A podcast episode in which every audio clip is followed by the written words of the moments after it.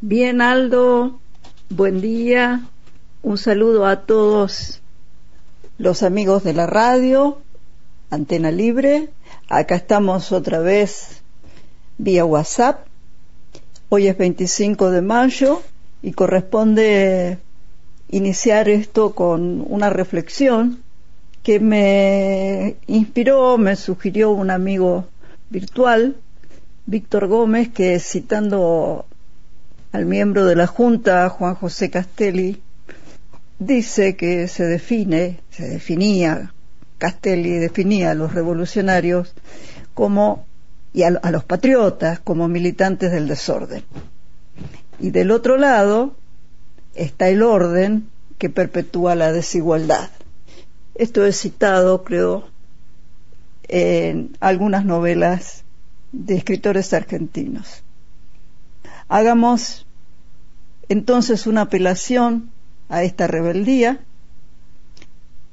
eh, a, rebelarnos, a que el sistema político se rebele contra este, contra este orden que perpetúa la desigualdad, desmistificar este orden que es el que debilita y copta al Estado, aún en épocas de gobiernos populares y progresistas. Se trata entonces de imponer una dosis de realismo político en esta, en esta circunstancia especial.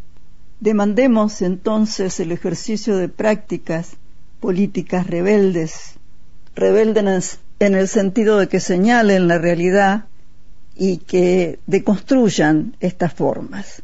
Y esto me conduce al segundo punto que quería comentar eh, respecto a un componente clave de esta realidad que es preciso asumir.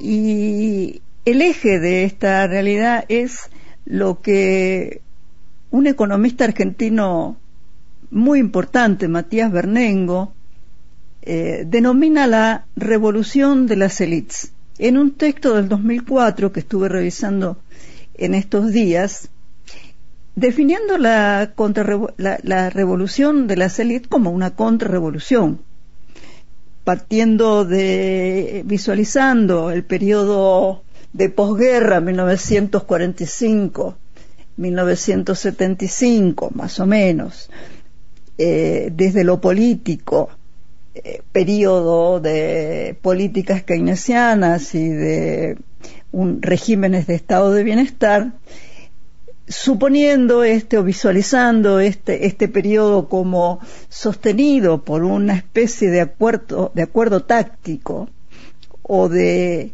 eh, pacto social tácito, eh, se observa que durante estos 30 años de oro del capitalismo, las eh, élites perdieron, perdieron poder. El desempleo se redujo y sobre todo hubo una reducción eh, significativa de las ganancias financieras. Esta revolución de las élites exitosa ha triunfado y el triunfo, triunfo lo pirro, se sigue sosteniendo y se manifiesta eh, claramente en un tema que está eh, muy vigente en la agenda, que es la, eh, lo, que, el, lo, que han avanzado las élites en términos de liberarse del pago de tributos. Ha habido un descenso notorio, medido en todo tipo de, indicadores, eh, de sobre todo lo que se denomina la tributación directa, que son los impuestos a las ganancias y los impuestos a la propiedad. Sobre esto recomiendo muy interesante para el caso específico de la provincia de Río Negro una nota de la periodista Susana Lara en el cohete a la luna, donde habla de las reducciones y de los impuestos de los impuestos provinciales a los ingresos brutos como una manifestación concreta de el poder de presión de estas élites. Obviamente que, y esto es lo importante, la el, descenso en el poder tributario del Estado, la baja, la reducción de su poder tributario, se complementa estratégicamente para la CELIT con la necesidad de endeudamiento que también está a cargo de la CELIT. Es decir, cómo se concretó y se viabilizó y materializó la revolución de la CELIT, bien, dejando de pagar impuestos al Estado y endeudando al Estado a tasas de interés considerables. Entonces, ahí aparece la fuga de capitales como el otro elemento complementario, la otra cara de la moneda de esta, este poder de las élites. Tema que, bueno, menciona Berbisky en el cohete de la luna del domingo, y de manera que la fuga de capitales, más allá de los indicadores, la cuantificación que podamos hacer del fenómeno, como fenómeno es la, expresión material, la expresión en lo económico de cómo ha triunfado esta contrarrevolución de las élites. Se trata de un fenómeno estructural y, repetitivo, más allá de los 86 mil millones de la última época. Eh, hay cantidades de trabajos y de indicadores que desde hace eh, décadas, diríamos, están señalando eh, la propensión estructural, eh, la restricción estructural que significa la fuga de capitales para, para la economía de Argentina y deben destacarse necesariamente los trabajos del gran economista Eduardo Basualdo, que tiene varios libros publicados sobre el tema. Eh, vamos a, a, lo concreto de por qué esta fuga de capitales es la muestra de, la expresión material de esta revolución o revuelta de las élites. Y esto lo podemos ver en dos, eh, dos números, eh, dos indicadores cuantitativos.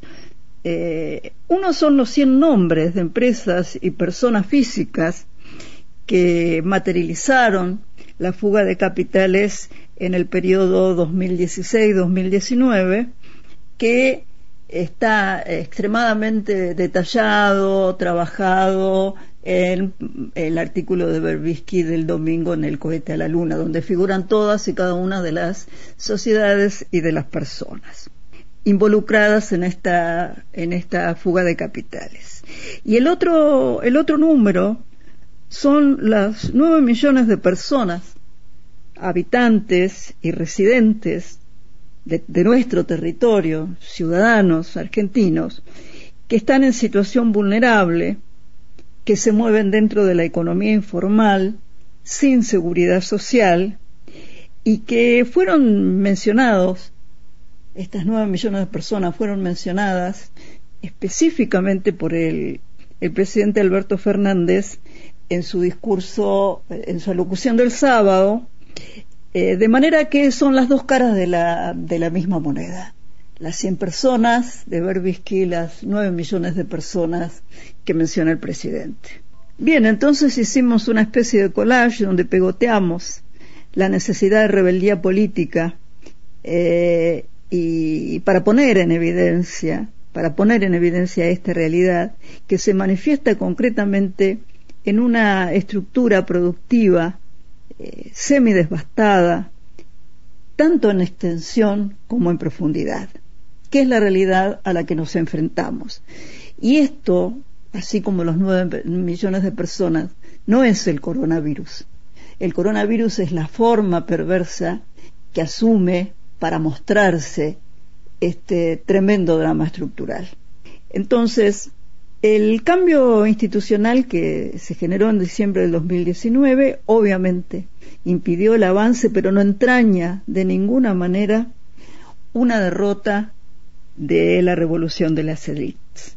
Este entramado de intereses al que llamamos élite, que excede los límites geográficos de la Argentina y está siendo señalado por todos los analistas internacionales, no se conmueve ante ninguna voluntad negociadora y en su ADN no está mejorar la sociedad. De manera que se impone entonces el cambio estructural que debe erigirse en un claro y concreto escenario prospectivo. Los protagonistas de este cambio estructural debe ser el Estado y no el gobierno.